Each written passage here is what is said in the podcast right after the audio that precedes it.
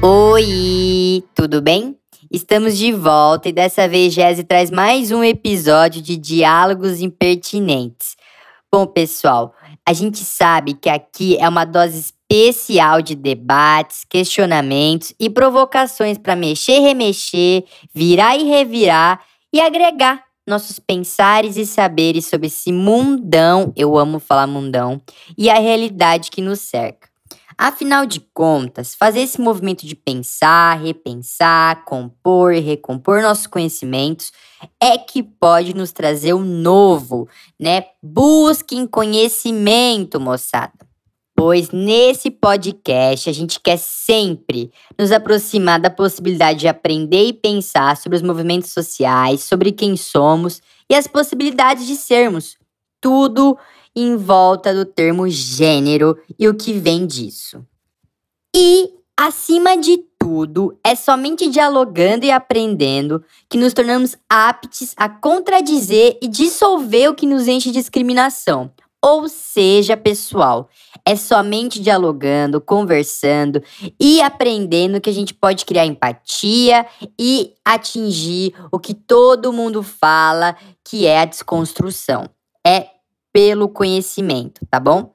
E o episódio de hoje traz tudo isso, nos colocando pertinho de um debate extremamente pertinente e tão cara a mim e a equipe de Jazzy, claro. O episódio de hoje, então, é mais uma conversa casual entre amigos, dessa vez é Lina e Laís, que vão debater sobre o que enlaça o uso da linguagem inclusiva.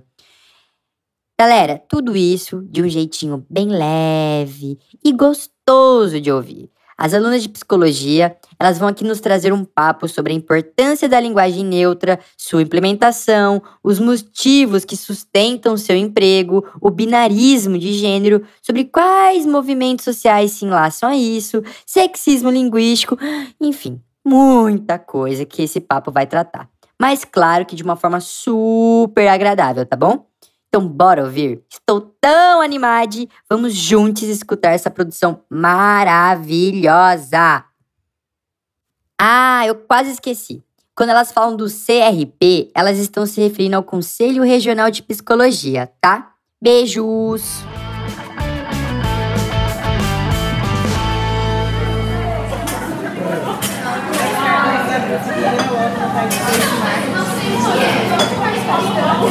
Olha, eu vou te dizer, hein?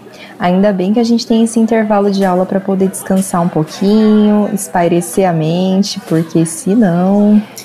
Espairecer a mente? Você fala de um jeito tão formal. Fala, sei lá, relaxar. Ah, jeito formal, informal. São só formas diferentes de usar a linguagem. Inclusive, o que, que você achou dessa última aula sobre Vygotsky e a teoria soviética? Ah, eu achei interessante. Falava sobre a atividade consciente do homem, sobre os instrumentos de trabalho. E sobre linguagem, você lembra disso? Nossa, verdade. O professor comentou que no início os sons eram acompanhados de gestos, mas com uhum. o tempo a língua surgiu como sistema de códigos independentes e se tornou o principal meio de comunicação, né? Então, existe a importância da linguagem para a formação desses processos psíquicos, né? Que são a percepção, a atenção, a memória, mas ela também tem um potencial, ela é um potencial instrumento de alteração da realidade.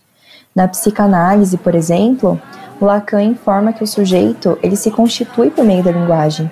E é por meio dela que a gente configura as nossas visões diante do mundo, as nossas possibilidades de compreender nós mesmos.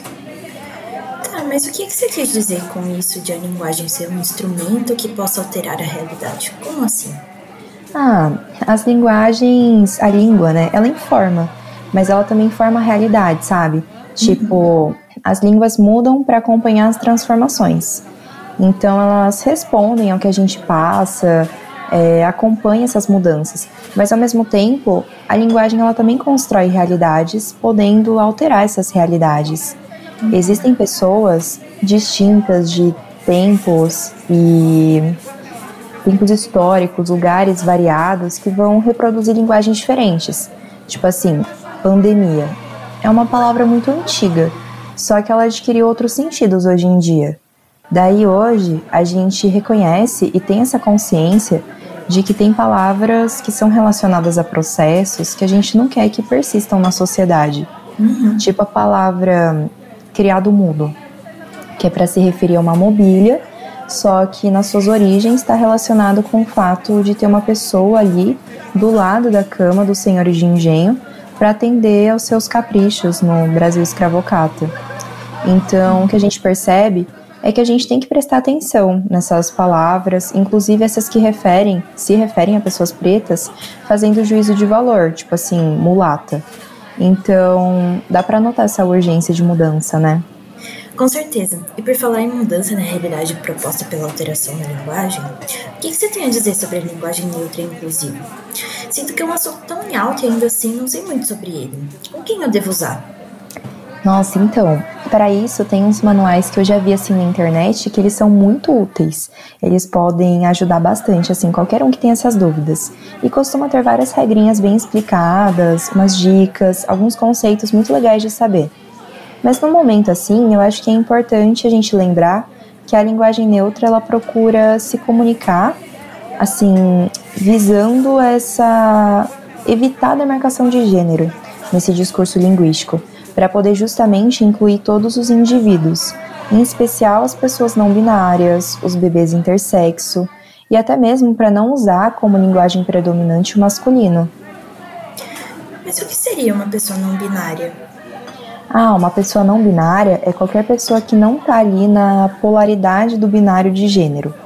Então, assim, explicando um pouquinho melhor, é que ela não se identifica inteiramente como homem ou como mulher.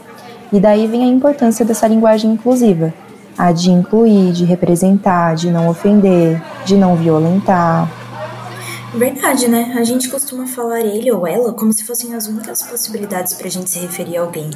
Mas pessoas que não se identificam com nenhum desses dois pronomes, ou até mesmo com ambos, não vai se sentir contemplada. Exatamente isso. A nossa sociedade coloca gênero em tudo. Só que depois que se passou a produzir mais pesquisas sobre gênero e sexualidade, corpo, classe, e depois que alguns movimentos sociais passaram a criar pautas sobre esses temas, a gramática neutra, digamos assim, tremeu, porque ficou evidente que ela era excludente. Então tá em alta essa linguagem inclusiva, ou não sexista, justamente porque ela visa a não demarcação desse binarismo de gênero. Só que, em vez de flexionar adjetivos, pronomes e outras coisas, ela se compromete em alterar ou reformular as frases, para que os termos utilizados não se refiram a nenhum gênero. Então, dá para dizer, por exemplo, aquela pessoa é muito bonita, ou em vez de falar, deixa eu pensar, aluno ou aluna, a gente fala estudante, dirigente no lugar de diretor. Nossa, é verdade, eu nunca tinha percebido isso. Tem possibilidades mais inclusivas quando reformulamos algumas frases mesmo. Me veio uma na cabeça enquanto você falava, é, a gente pode perguntar: você tem interesse para substituir o, o binarismo? Em você estar interessado ou interessado, né? Sim, exatamente isso. Ah, entendi. E no caso da linguagem neutra, a gente usa o X e o arroba, por exemplo? Porque eu já vi gente usando ELU, mas eu nunca entendi isso muito bem. Então, eles funcionam na modalidade escrita da língua, porque na modalidade oral acaba não dando para pronunciar, né? Tipo, tem programas que são usados para auxiliar na leitura de textos, para pessoas cegas, surdas ou aquelas com transtorno de espectro autista. Só que esses programas, eles não reconhecem essas palavras com esses marcadores, o X uhum. e o uhum. arroba. Mas assim, a gente sabe que basta ter disposição científica, basta ter investimento, que esses programas não teriam esse problema, né? Entendi acaba que em vez de incluir, então, acaba excluindo. Uhum. E daí eu acho que vem a importância dos demais sistemas, né? Como esse ILI DIRA que já ouvi falarem bastante. Sim, tem o sistema ELU, ILI, ILO, EL, além de algumas regrinhas nos casos de adjetivo, preposição, artigo. Por isso eu recomendo muito a leitura dos manuais, sério. Já vou anotar aqui para ler. Fiquei bem curiosa para me informar mais a respeito, porque isso tem relação com a existência da violência de gênero, do apagamento de identidades. Uhum. Tem poucas pessoas que questionam a predominância do masculino na linguagem, né? Será porque os homens costumam ocupar posições de poder na sociedade? E isso reflete até na língua? É, a binariedade de gênero, ela reforça esses comportamentos, né, tidos como naturalmente femininos ou naturalmente masculinos. Aí acaba alimentando essa forma de opressão e de dominação, que é justificada como natural e não situacional. Então, assim, as pessoas são agredidas, elas são zoadas, elas são até mortas, porque elas não atendem ou simplesmente parecem não atender a essas normas. E questionar a separação dos gêneros em categorias binárias é analisar como que o patriarcado funciona e como que ele se mantém. Ah, é isso que é o sexismo linguístico, né? Sim, são essas falas carregadas de discriminações mascaradas que privilegiam o homem. Você vê, né? A linguagem, inclusive, envolve muitas lutas sociais. Sim, e ainda muitas pessoas contrárias, mesmo do movimento LGBTQIA. Doido, né? A gente tem a impressão que só por carregarem lutas parecidas, um grupo possui a mesma opinião. Nossa, nem fala. Esses dias eu ouvi entrevistas de uma ativista trans. Ela é super engajada e tem completo entendimento, assim, sobre essa questão que a gente falou, sobre a fluidez de gênero, do patriarcado, binarismo. Mas ela justamente se diz contrária à implementação da linguagem inclusiva. Nossa, sério? Mas por quê? Ah, eu vi ela dando uma entrevista e falando que gramaticalmente isso seria impossível. Ela falou que todo mundo já está acostumado a usar pronome binário, então seria muito difícil, muito trabalhoso ter que reaprender algo que já está consolidado na sociedade, sabe? Nossa, mas lembra o professor explicando que a linguagem é mutável, que é um produto social e histórico também. Tanto é que a gente não fala mais igual Camões, né? Sim, o que falamos hoje é resultado de transformações que aconteceram no passado. Cada nova forma de linguagem é reflexo de uma transformação social. Acho que a língua precisa mudar para acompanhar as novas necessidades dos falantes, mesmo que seja de uma forma lenta e gradual, né?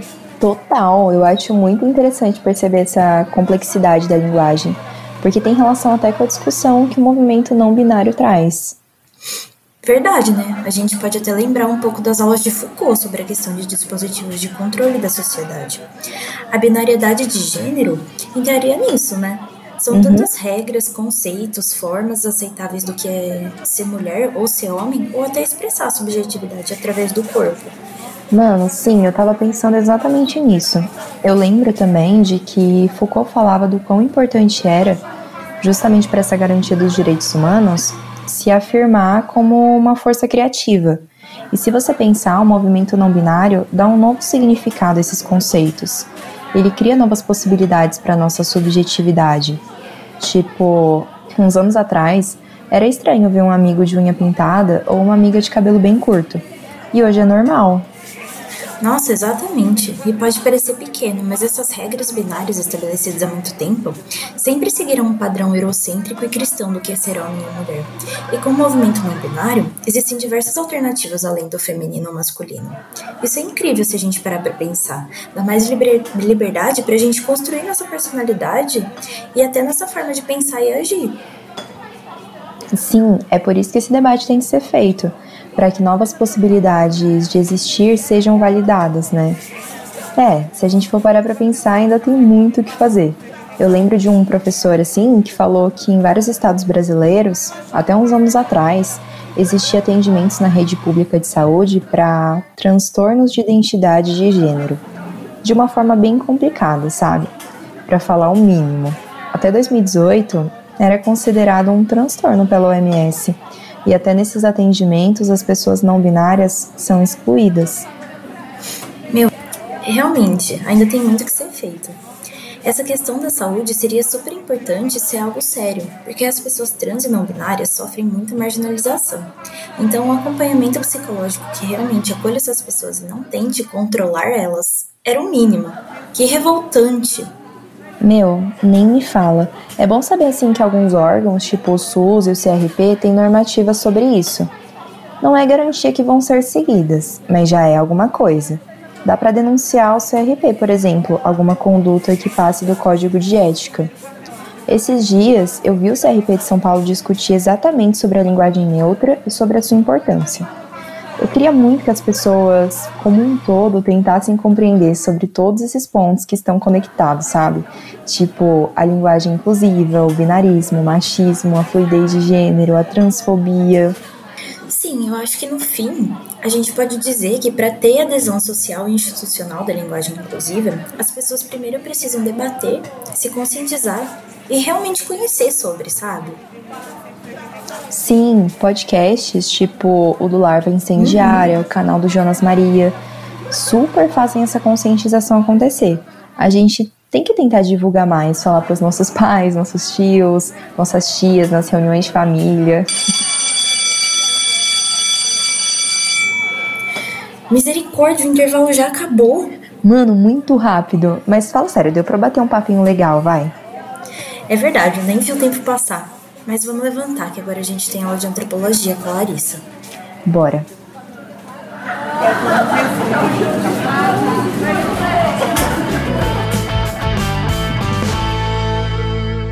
A gente está em todos os agregadores de podcast. Também temos uma lista de transmissão pelo WhatsApp, que vai estar tá tudo aqui na descrição do post, tá? E também a gente está no Instagram como arroba.